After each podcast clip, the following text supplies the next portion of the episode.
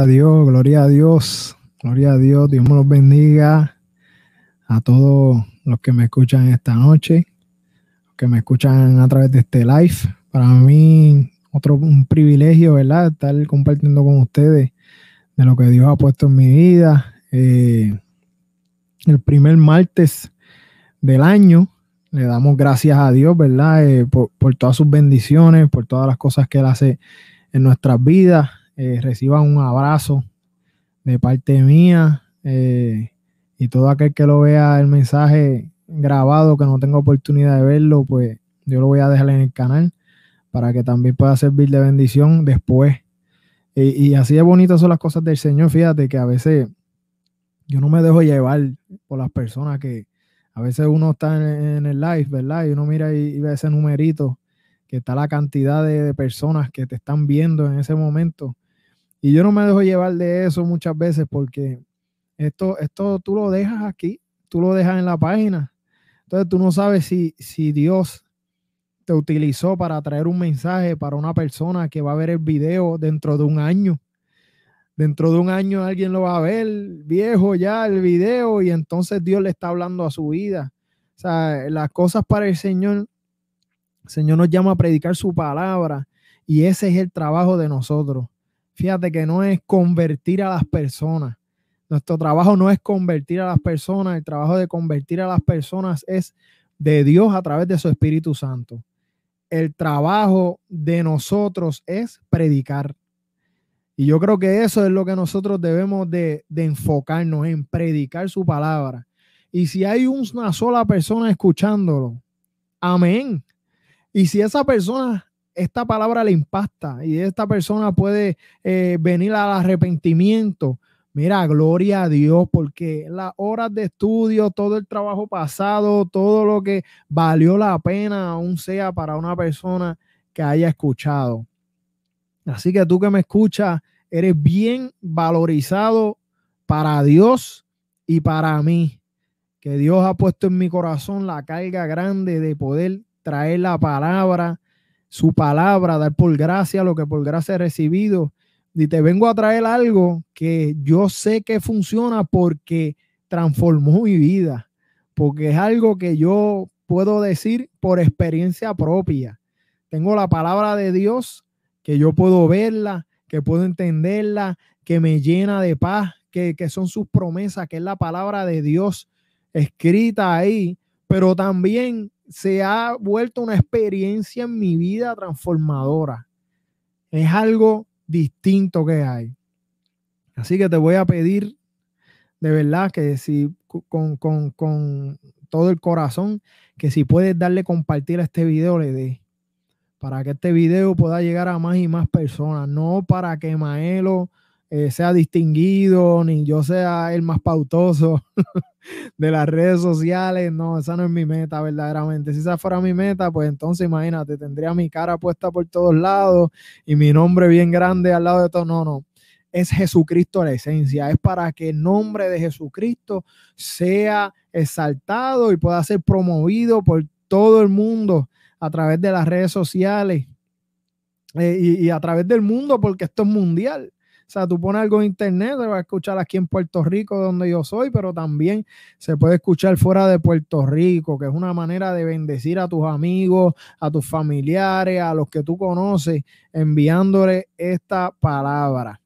Y te voy a pedir que si ya le diste compartir, ¿verdad? Le des like a la página Jesucristo la Esencia eh, en Facebook y en Instagram. Nosotros tratamos todos los días junto a mi hija Leansi Calaf, que es la colaboradora que está ahí conmigo mano a mano, eh, de poner un texto diario para que sea de bendición para cada uno de ustedes. A veces eh, se nos olvida, ¿verdad? Leer la palabra del Señor, pero mira, cuando llega ese texto, pues uno por lo menos tiene una inyección ahí de la palabra del Señor y, y, mi expectativa es que cuando puedas leer ese texto a, un, a un solo texto, te dé la curiosidad de poder buscar más, de poder buscar más, te dé hambre, hambre de buscar más de la palabra del Señor.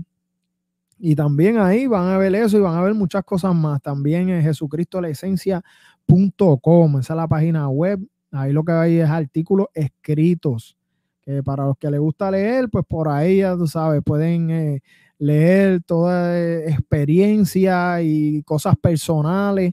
Ahora mismo estoy escribiendo yo, pero ya poco a poco vamos a ir eh, trayendo más personas para que escriban, ¿verdad? Sus propias experiencias y situaciones de vida, anécdotas, pero todas señalando y glorificando a Jesucristo, que es el merecedor de toda gloria y de toda honra. Y yo quiero aprovechar, ¿verdad? Que, estamos comenzando el año, eh, que estamos dando los primeros pasos, ¿verdad? Eh, y, como yo decía en el mensaje anterior, que muchas personas ven el año nuevo como un nuevo comienzo, como un fresh start. Y, yo les traía, ¿verdad? Por medio de la palabra, cómo nosotros podemos, o sea, no necesariamente significa que como comienza el año es un fresh start. O sea, la vida sigue eh, normal, pero pues nosotros para tener un, pues, un marco de referencia, pues marcamos el tiempo por años. Pero yo se conozco una manera de que nosotros en Cristo sí podamos tener un fresh start. Y espiritualmente sí podamos tener nuevos comienzos. Por eso la reflexión que yo quiero traer hoy la titulé eh, La llave de entrada. Porque quiero hablar de, de, de, uno, de un punto bien importante para nosotros poder comenzar ese fresh start, ese nuevo comienzo en nuestra vida. Y fíjate que es una palabra, eh, la palabra que yo pienso que es la llave para nosotros poder entrar y abrir esa puerta. Fíjate, está la puerta y la puerta es Jesús. Él es la puerta y él lo dice, yo soy la puerta. Pero esa puerta yo pienso que la llave para nosotros poder entrar, para poder abrir la puerta es el arrepentimiento. Y entonces pienso que cuando ya hayamos dado vuelta a esa llave, entonces dándole vuelta a la perilla para abrir esa puerta es a través de la fe. A través de la fe nosotros tenemos entrada por esa puerta. Pero entonces cuando, cuando está esa fe, esa fe produce en nosotros un arrepentimiento. Y fíjate que esta palabra está el concepto arrepentimiento en estos días lo que causa es como miedo, porque cuando los predicadores lo utilizan o cuando uno trata de utilizarlo, pues las personas piensan rápidamente que al uno decir arrepentimiento necesita arrepentirte, entonces las personas piensan que nosotros estamos juzgándolos. A la vez que nosotros tocamos esa palabra, eh, eh, eh, las personas piensan que, que, hay falta de amor de parte del predicador que está trayendo esta palabra. Y yo no sé, yo voy a, cuando, cuando, cuando hablo cosas aquí, siempre me voy a transportar, ¿verdad? para la gloria de Dios y por gracia de Él pues yo me crié en el Evangelio. Y el Evangelio que estoy viendo hoy, pues un Evangelio el que se está predicando, ¿verdad? Porque el de la palabra es el mismo y se mantiene siendo el mismo. Pero el que se, ahora hoy en día pues se está trayendo es bien distinto al, al Evangelio, al mensaje, de la manera que se predicaba en mis tiempos cuando yo era pequeño. Y me recuerdo que cuando yo era, yo creo que tenía como 13 o 14 años, fue la vez que yo creo que muchas personas eh, eh, sienten esta, esta fobia hacia la palabra arrepentimiento o arrepiéntete, que alguien te diga arrepiéntete, oh, espérate, boom, la, la, la, la, la pared para que no pueda entrar porque me está juzgando. Y pienso que muchas veces los mismos predicadores hemos tenido que ver y hemos tenido la culpa muchas veces de que las personas tengan esta, esta perspectiva sobre el arrepentimiento. Cuando yo era pequeño, nosotros, ah, ah, yo no sé cuántos eh, se acuerdan, si cristiano que me estén escuchando o cualquiera que me esté escuchando, las famosas campañas que antes hacían, que ya casi no se ven. Eh, pero antes era bien recurrente que la iglesia eh, estuviera durante tres o cuatro días en, parques de pelota, estuvieran esos cultos en, la calle, en las canchas, eh, que estuvieran en esos lugares, ¿verdad? Eh, llevando la palabra del Señor. Y yo me acuerdo, yo tenía como 13 o 14 años, que fíjate, hablando de eso, ¿verdad? Esas campañas que, muchas veces hacen falta, muchas veces hacen falta eh, poder llevar, ¿verdad? Esa palabra, aunque ahora tenemos, ¿verdad? Como, como lo que estoy utilizando hoy, tenemos este, redes sociales y tenemos muchas cosas que podemos llegar a esas personas. Sabemos que por medio de la pandemia, ¿verdad? Eh, no podemos eh, hacerlo, ¿verdad? No podemos congregar personas. Pero cuando salgamos de esto, eso a veces eran buenos porque eran tres días que nosotros estábamos, ¿verdad? Impactando tal o cual comunidad. Y entonces, eh, cuando yo me acuerdo que yo llegué a ese lugar y había un famoso predicador no voy a mencionar el nombre, ¿verdad? Eh, y estaba ese, ese, ese predicador y cuando nosotros llegábamos y nos sentábamos allí a escuchar y decíamos, aquí es que Dios nos va a hablar cuando éramos jóvenes y tenemos ese ímpetu de buscar del Señor y de ver cosas nuevas y, y de meternos ahí en la presencia de Dios. Y a veces saltaba ese evangelista y entonces te tiraba ahí directamente, ahora te digo, al que me está escuchando, arrepiéntete, arrepiéntete o te va a llevar el diablo y te va a quemar en las pailas. Mira, de una manera que te traían ese mensaje que, que aún uno siendo cristiano, uno pasaba a convertirse por si acaso, por si la duda, que era un mensaje que más eh, eh, que llevarte al arrepentimiento, lo que te llevaba era como que al miedo. Y entonces uno sentía miedo, entonces uno se acercaba a Dios, no porque él te amara, no por lo que hizo en la cruz, no por lo que hizo, uno se acercaba por miedo. Pero ese mensaje fue como que socavando en, la, en las personas de que cuando hablaban de arrepentimiento o arrepiéntete, era que te estaban juzgando, era que te estaban diciendo que tú estabas malísimo y esto y aquello, y esa psiqui eh, fue trabajando así en nuestra mente hasta hoy en día. Pero si nosotros nos vamos a la Biblia, nosotros vemos que este mensaje, si nosotros lo traemos a la, a la, luz de la palabra, no a la luz de mis emociones, ni de lo que yo pienso que significa el arrepentimiento, porque esto no se trata de mis sentimientos ni de cómo yo veo las cosas. Esto se trata de cómo Dios ve las cosas y cómo nos la ha traído a través de su palabra. Fíjate que nosotros haríamos un gran favor si nosotros cuando predicáramos la palabra nos, nos pegáramos lo más que nosotros podamos a la palabra. Porque sabemos que lo que está en la palabra es Dios hablando, porque la palabra de Dios es inspirada por el Espíritu Santo 100% y es real y es verdad. Y entonces aquí vemos, fíjate, que si nos vamos bíblicamente a ver cómo la Biblia no habla de arrepentimiento, nos habla que esto es un mensaje medular. Es un mensaje importantísimo para nosotros poder acercarnos a Dios.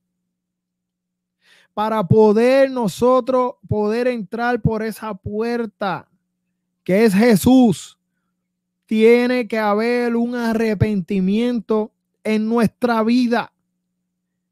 Fíjate, si nos vamos a la palabra, el primer ejemplo que nosotros vemos, la primera gran predicación o discurso, cuando Jesús ya ascendió al cielo y él prometió que iba a llegar el Espíritu Santo. Y entonces, eh, Hechos capítulo 2, el famoso día del Pentecostés Dice que estaban 120 allí orándole al Señor y luego cayó el Espíritu Santo y le repartió lengua a todos y todos comenzaron a hablar en diferentes lenguas y el Espíritu Santo cayó sobre ellos. Y fíjate que la primera predicación cuando Pedro salió de ese lugar, que él trajo el Evangelio, lo primero que él dijo, una de las primeras cosas que él dijo, se encuentra en Hechos. Si tiene una Biblia, búscala, búscala. Y si llevas tiempo que no la lees, este es el momento, aprovecha. Aprovecha y búscala. Si tienes el celular, no busques el celular porque si estás viendo este live en el celular, pues se te va a formar un revolú. Busca la Biblia, la que tiene escrita, la de papel, búscala para que tú veas y, y, escudriñala y aliméntate y siente gusto y placer en leerla. En Hechos capítulo 2, versículo 37 dice, esta es la nueva traducción viviente. Quiero traer esta nueva traducción viviente porque es un vocabulario un poquito más sencillo para poder entender. ¿Cuál es mi versión favorita? Mi versión favorita es Reina Valera 1960, pero hay que cogerle 1900 a esa versión, hay que cogerle más, hay que entenderla más, hay que haberla leído muchas veces para ir comprendiendo el vocabulario, ya que es un vocabulario un poquito más antiguo. Pero esta nueva traducción viviente, que es la que yo les recomiendo si usted está empezando, es la que ya te da las palabras un poquito más desmenuzadas, un poquito más extendible, porque es vocabulario más actual y más sencillo del que estamos usando hoy en día.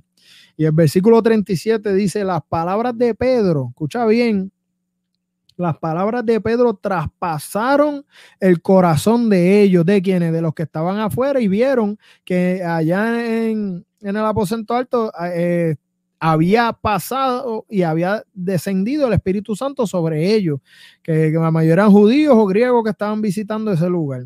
Y entonces dice que traspasó el corazón de ellos quienes le dijeron a él y a los demás apóstoles, hermanos, ¿qué debemos de hacer? Y entonces Pedro le contestó, cada uno de ustedes debe arrepentirse de sus pecados y volver a Dios y ser bautizados en el nombre de Jesucristo para el perdón de sus pecados. Punto. Y dice, entonces recibirán el regalo del Espíritu Santo.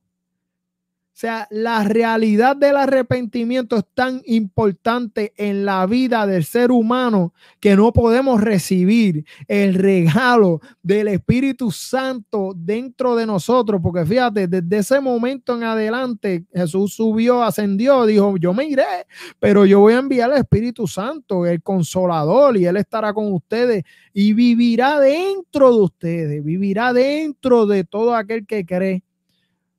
Pero eso Él no va a venir a hacer morada dentro de mí hasta que en mí haya que un arrepentimiento. O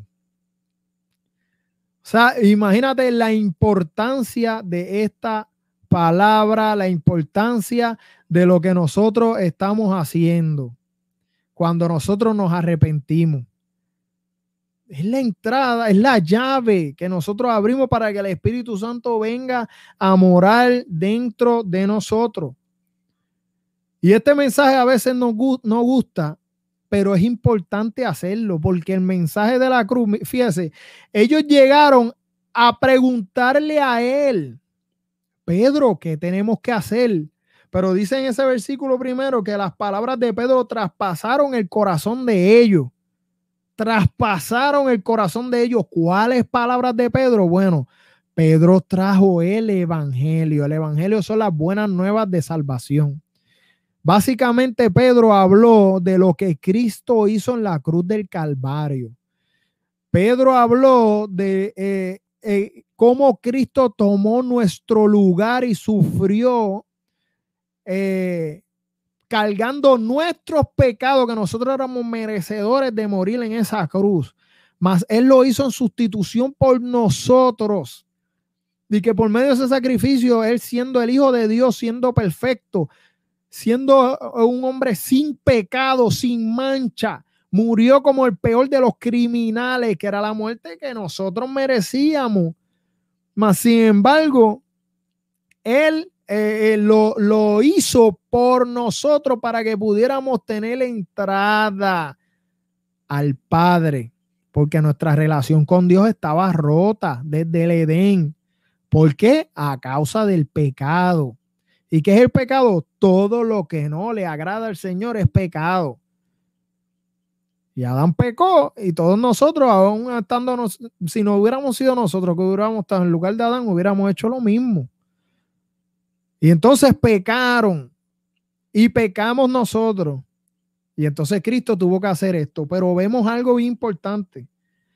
Y es que la palabra de la cruz, si nosotros la traemos, y cuando hablo de la palabra de la cruz, hablo de, de la muerte de Cristo, de su vida, muerte y resurrección. Completo todo eso, yo le digo la palabra de la cruz. Cuando nosotros hablamos de la palabra de la cruz, amigo y hermano que me escucha, la palabra de la cruz confronta. Por eso es que vemos hoy en día muchos predicadores que nos hablan de la cruz. Porque cuando nosotros predicamos de la cruz, no es un mensaje simpático. Es un mensaje que te está diciendo, Cristo vino a morir. ¿Sabes por qué? Porque tú pecaste. Es un mensaje que nos eh, muestra nuestro pecado, nos confronta. Entonces vemos muchos predicadores que en vez de predicar la cruz son motivadores y traen eh, palabras bonitas para endulzar eh, los labios. Y no estoy diciendo que, que, que Dios, Dios es amor y Dios es misericordia y Dios va y Dios nos perdona. Pero cómo nosotros eh, podemos venir a Dios para perdón si no sabemos en qué fallamos, en qué necesitamos que Dios nos perdone. Esto es como el alcohólico. Si, si, si yo he hablado con personas que yo le he dicho, mira, este, tienes que dejar la bebida porque la bebida está, está haciendo un daño en tu vida. Y me han dicho, no, no, la bebida yo la puedo dejar cuando yo quiera. Eso yo no tengo problema con eso. El cigarrillo, mira, el cigarrillo yo lo puedo dejar cuando yo quiera. Lo que pasa es que pues lo estoy usando por esto, por aquello. Eh, eh, pues esas personas no van a buscar ayuda. Una persona que crea que puede controlar el alcohol, pues no va a ir a Alcohólicos Anónimos, ni va a ir a un centro de desintoxicación para alcohólicos. ¿Por qué? Porque cree que puede controlar eso. Entonces, el primer paso que tú necesitas es reconocer que tienes un problema. Es reconocer que tienes un problema con el alcohol y necesitas ayuda. Y la palabra de la cruz es igual. Mientras yo eh, sienta que yo soy bueno, mientras yo sienta eh, yo no he matado a nadie, yo no estoy preso, yo no he ido preso, hay gente más mala que yo, eh, yo ayudo a mi vecino cuando necesita ayuda. Yo le doy comida a los deambulantes. Eh, eh, yo que soy barbero, fui, voy a los caseros a recortar. O sea, mira, yo soy buena gente, tú sabes. Pues mientras tú creas que eres buena gente, pues mira, tú no necesitas a Dios entonces. Porque tú crees que estás bien. Porque creemos muchas veces que por, por lo que nosotros hacemos y por nuestras obras, pues nosotros vamos a ser salvos. Pero la palabra nos dice otra cosa. La palabra nos dice que somos salvos por gracia. Y somos salvos por medio de la fe en Jesucristo. Pero para nosotros poder llegar a Jesucristo necesitamos arrepentirnos de nuestra manera de vivir. Y vemos que cuando dice eh, cuando dice esto, las palabras de Pedro traspasaron el corazón de ellos. Si vamos al versículo anterior, que es el 36, podemos ver que dice, mira, mira, mira la palabra. Por eso yo digo, eh, y quiero, quiero ser bien enfático en esto y que me comprendan. Yo no estoy diciendo que la palabra de cruz no es amor y misericordia, porque es amor y misericordia por todas partes. Sea, ese sacrificio Cristo lo hizo por amor a nosotros. Ahí no hay más nada que buscar. Por misericordia y por gracia. Él lo hizo por eso. Pero cuando nos damos cuenta que Él lo hizo por amor, eso confronta nuestra vida. Entonces, muchos predicadores se enfatizan en esa parte de la cruz. Y, y, y otros se enfatizan en la parte de la cruz que confronta. Entonces no podemos predicar la cruz solamente de amor, sin confrontación de nuestros pecados, pero tampoco podemos predicar la cruz que solamente confronte nuestros pecados, pero no nos dé una salida de amor y misericordia por medio del arrepentimiento. Entonces tiene que haber un balance porque la cruz hace las dos cosas. Nos confronta y nos ama, nos perdona a través de la fe y del arrepentimiento. ¿eh? Entonces yo te estoy dando el problema, pero te estoy dando la solución. Y muchas veces predicamos solamente la solución por no querer ofender a aquellas personas que están escuchando. No queremos ofenderla. Pero hermano, la palabra de la cruz siempre va a ofender.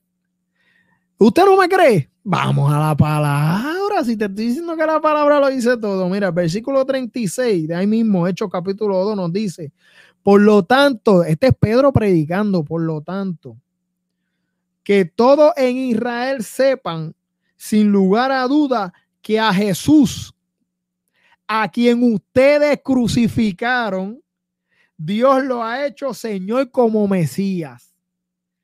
Pedro lo señaló y les dijo, el Jesús que yo estoy hablando, el Cristo que Dios mandó, el que se puso a sí mismo para morir, por, para perdonar y por la sangre de él poder perdonar tus pecados, ustedes lo crucificaron. Mira, Pedro los ofendió. Se lo dijo ahí de frente, pero ¿qué pasa? No es solamente señalar, no es solamente que nos demos cuenta, sino que dice que esa palabra traspasó sus corazones en el versículo 37 de tal manera que le dijo, ¿qué debo de hacer? Y entonces ahí viene la solución de amor. Porque por medio de esa cruz es la única manera que nosotros podemos llegar a Dios. Él es el camino, la verdad y la vida. Solamente a través de Jesús es que nosotros podemos llegar a relacionarnos con el Padre. Solamente a través de Jesús, por medio de ese arrepentimiento en nuestra vida, es que podemos obtener el regalo del Espíritu Santo para que venga a morar dentro de nuestros corazones. Solamente a través de Jesús. Por eso tenemos que predicar la cruz, el mensaje completo, completamente. Y entonces vemos el ejemplo más grande, hablando del mismo Jesús. Jesús acabando, va a comenzar su ministerio. Pasó 40 días en el desierto de ayuno y tuvo una gran tentación de Satanás y la venció, venció la tentación. Y entonces vino Jesús a comenzar su ministerio y dice Mateo 4:17. Y dice que cuando salió de ese lugar, dice, a partir de entonces Jesús comenzó a predicar, arrepiéntase de su pecado y vuelvan a Dios porque el reino de Dios está cerca. Y si nosotros vemos que el reino de Dios está cerca, imagínense hoy en día si está más cerca aún. Sea, de hace dos mil y pico de años atrás, él está predicando de que el reino de Dios está cerca y ahora está más cerca todavía. Ya el Espíritu Santo mora dentro de nosotros y pronto sonará la trompeta y Cristo vendrá a buscar su iglesia. Y solamente aquellos que hayan creído en Jesús, que se hayan arrepentido de corazón y hayan vivido la vida para Él, entonces tendremos y escucharemos esa trompeta y volaremos hacia el cielo. Y vemos que Dios no toma el arrepentimiento como una cosa liviana, sino que Dios a través de su palabra, eh, todo aquel que no se arrepienta está desobedeciendo la palabra de Dios. Mira, mira qué cosa más grande. Y ya mismo yo voy a explicar bien para que usted eh, quiero quiero quiero hablar esto primero y luego te voy a explicar en palabras que puedas entender más, pero quiero traer esto de la palabra para que puedas eh, ver la cosa en el marco amplio. ¿Y cómo yo sé esto? Bueno, porque en Hechos 17:30, a través de los labios del apóstol Pablo, el Espíritu Santo inspirándolo completamente, él dijo, en la antigüedad, Dios pasó por alto la ignorancia de la gente acerca de estas cosas, pero ahora él manda a todo el mundo en todas partes que se arrepientan de sus pecados y vuelvan a Él. O sea, el arrepentimiento, esa llave de, que, que abre esa puerta, es un mandato de parte de Dios para nuestra vida y es la única manera en que nosotros podemos entrar por medio de esa puerta que es Cristo Jesús. Es por medio del arrepentimiento. Y entonces es un gran, o sea, Dios, cuando nosotros nos arrepentimos, dice la palabra en Lucas 15, 10, de la misma manera hay alegría en presencia de los ángeles de Dios cuando un solo pecador se arrepiente. O sea, imagínate, Él nos manda que nos arrepintamos y Él se goza cada vez que alguien se arrepiente. Cuando nosotros nos arrepentimos, cuando nosotros eh, nos damos cuenta de nuestra vida de pecado y no queremos seguirla más, comienza el Espíritu Santo, entonces entra a nuestros corazones a morar ahí, comienza nosotros un nuevo nacimiento y nos convertimos en nuevas criaturas. Volvemos a nacer espiritualmente hablando. Segunda de Corintios 5:17, que es uno de mis textos más favoritos. Dice, de modo que si alguna, alguno está en Cristo, nueva criatura es. Las cosas viejas pasaron, y aquí todas son hechas nuevas. Esta es una definición de lo que es el arrepentimiento que produce un nuevo nacimiento en nuestra vida. De modo que si nosotros decimos yo soy cristiano, de modo que si yo digo yo creo en Cristo, de modo que yo digo, si yo digo yo amo a Dios, significa que tiene que haber un arrepentimiento porque las cosas viejas que nosotros tenemos antes de conocerle y antes de creer en Él, tienen que haber pasado, son viejas y todo comienza a ser nuevo. Y aquí quiero traer la definición de arrepentimiento.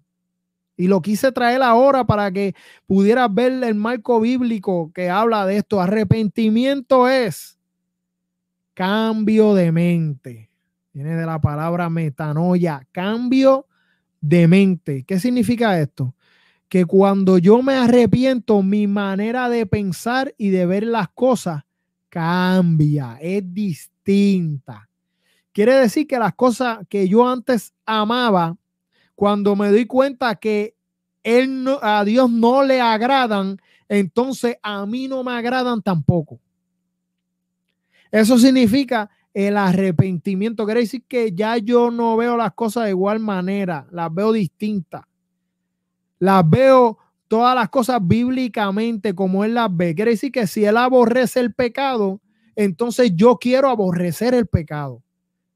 Significa que yo dejo de pecar. Significa que si yo me arrepiento al otro día ya uh, y floto por los sitios bien blancos y, nadie me puede tocar y, y flotando y no camino ya, ya floto por los sitios. No, no significa eso. O sea, vamos a seguir pecando mientras estemos en este cuerpo.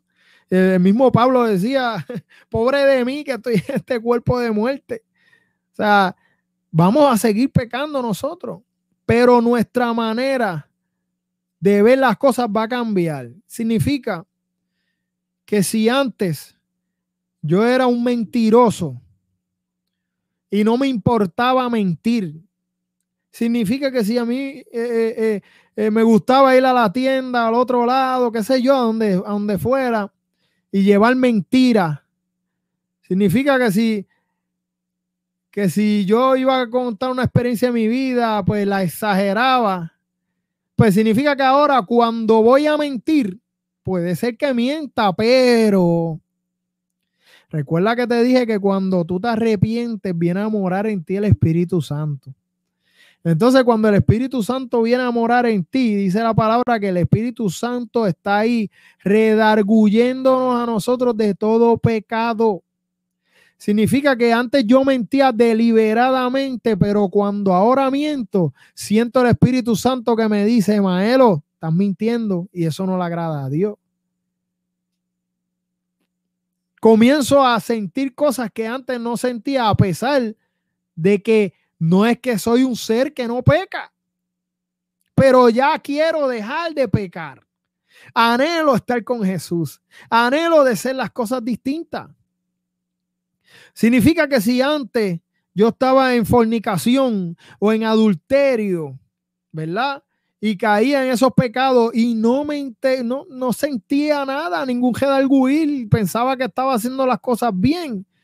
O sea, y estaba haciendo las cosas eh, eh, como fuera. Si está en promiscuidad también, mira, pues eso lo hace todo el mundo, eso es amor, yo amo a todo el mundo y, y por eso hago esas cosas. Significa que ahora, cuando yo estoy en Cristo, ya no lo puedo hacer más porque siento que le estoy fallando a Dios con lo que estoy haciendo. Y eso es arrepentimiento. Y entonces lo que yo antes practicaba sin conciencia alguna, sin redalguir alguno, sin sentir ningún peso en mi conciencia, ya no lo puedo hacer más. Y entonces ahí comienza el proceso de santificación, que no es que yo de la noche a la mañana soy santo, de la noche a la mañana no peco, no, es un proceso en el cual poco a poco yo voy muriendo a mí yo y entonces Cristo va creciendo en mí. Significa que yo vuelvo a nacer para, para, para crecer a la semejanza de Cristo en mi vida. Eso es lo fabuloso, lo bonito, lo precioso de uno venir al Señor. Y entonces ya no digo yo creo en Dios por decirlo, sino que yo digo yo creo en Dios porque Él es real.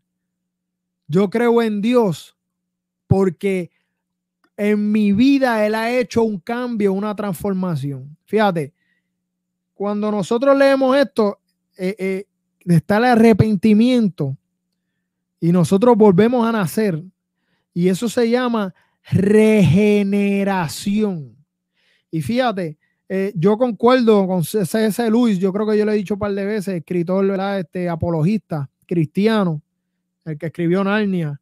Y yo concuerdo mucho con él porque él dice que el milagro más grande que, que él cree que Dios hizo fue cómo Dios se metió en un ser humano como Jesús dentro de un cuerpo corruptible, siendo él tan grande, tan glorioso, o sea, es un milagro de milagro, Dios tan grande que es inmanente, o sea, no hay nada fuera de él, todo está dentro de él, o sea, no, él es, él es todo, no, es eterno dentro de un cuerpo, pues un milagro de siete pares. Pero yo creo que el segundo milagro más grande es el milagro de la regeneración. Cómo Dios nos coge, seres espirituales a nosotros, eh, llenos de pecado, y nos regenera y nos transforma para que nosotros podamos ser hijos de Él. Y todo eso viene a través del arrepentimiento.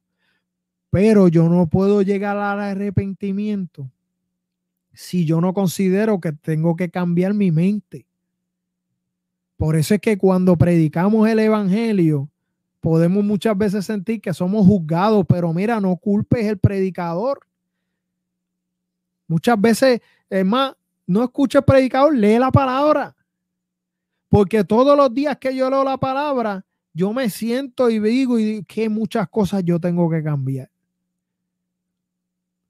que muchas cosas yo me jacto, yo mismo lo digo y mucha gente eh, se enoja conmigo, ¿verdad? Pero yo lo siento así. Yo digo que soy cristiano y todos los días me levanto y cuando leo la palabra, lo primero que digo es, ¿cómo yo puedo ser cristiano tanto que me falta? Y es que nos falta mucho, pero gracias a Jesucristo, que Él, Él toma nuestro lugar, nos ayuda y dice que Él eh, eh, el Espíritu Santo está dentro de nosotros, nos redalguye y nos guía. El mismo Espíritu Santo nos va guiando a nosotros y va tallando en nuestra vida el rostro de Cristo. Y la cosa de esto no es que tú tengas que cambiar, o sea, eh, tú no tienes que obrar para ser salvo. Pero si eres salvo, vas a obrar.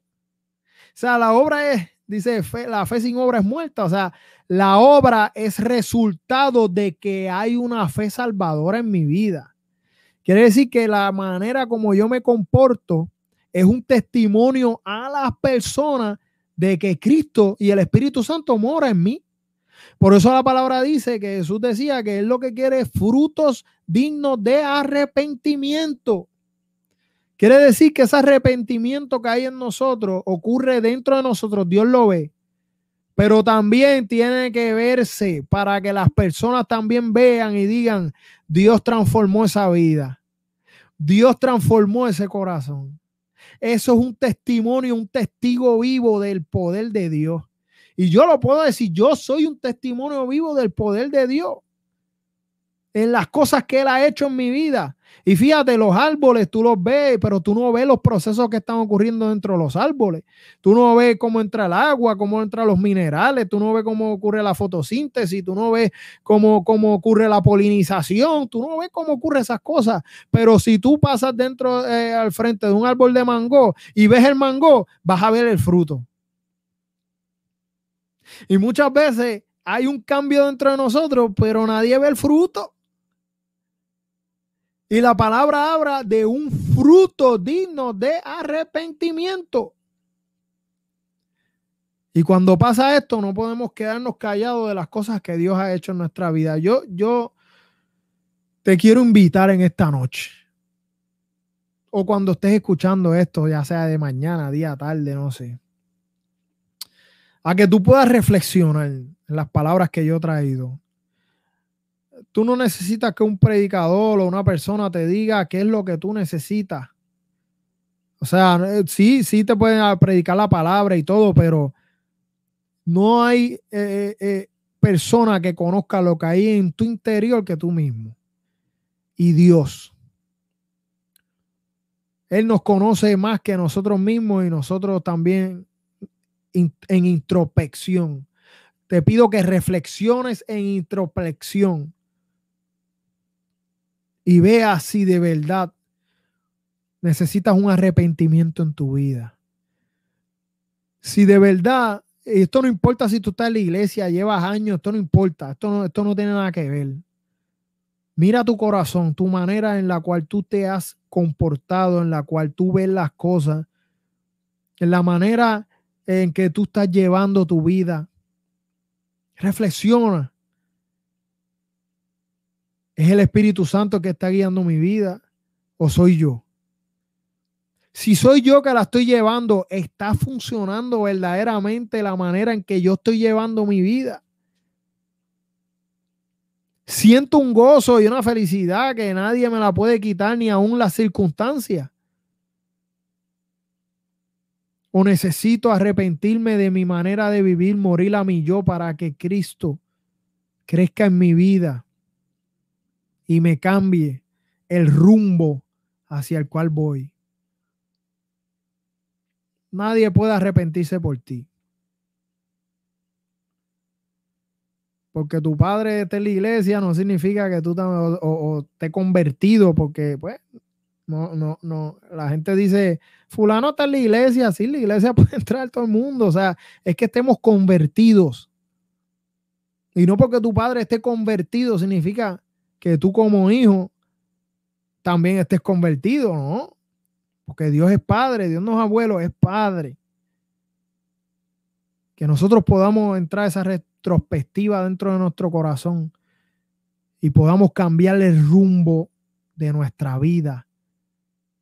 Y arrepintamos y demos un giro de 180 grados hacia y por Cristo entrar por esa puerta hacia nosotros esa reconciliación con Dios Padre. Y basándome en esto, la palabra dice que, en Hechos capítulo 1, ¿verdad? Me seréis testigos. Seremos testigos del poder de Dios con nuestra vida y con nuestros frutos.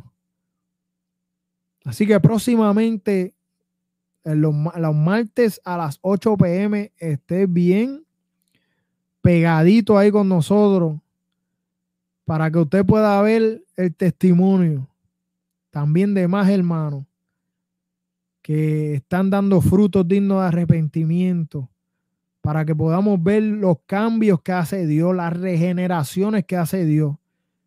Dios coge, dice la palabra, de lo que no es, Él hace algo. De lo vil y menospreciado, Él escoge para avergonzar a los sabios. Que cuando nuestra vida es un escombro, Él hace algo en nuestra vida cuando nosotros nos arrepentimos y queremos mostrar todas esas cosas al mundo. Y que, que Jesucristo vale la pena. Vale la pena. Así que dele compartir este video, denos like en Facebook, en Instagram y en YouTube también puede ver los videos en vivo. Y ayúdenos a seguir propagando el Evangelio. Y no se pierda, el martes que viene, el otro, vamos a traerle una entrevista chévere. Y, no te, y te pido que no te la pierdas, ya pronto le estaremos dando promoción. Y habrá más personas como yo, ¿verdad? Demostrando y dando por gracia lo que por gracia han recibido y de las cosas que Dios ha hecho en nuestras vidas. Así que Dios le bendiga, Dios le guarde y recuerde siempre que en el Evangelio Jesucristo es la esencia.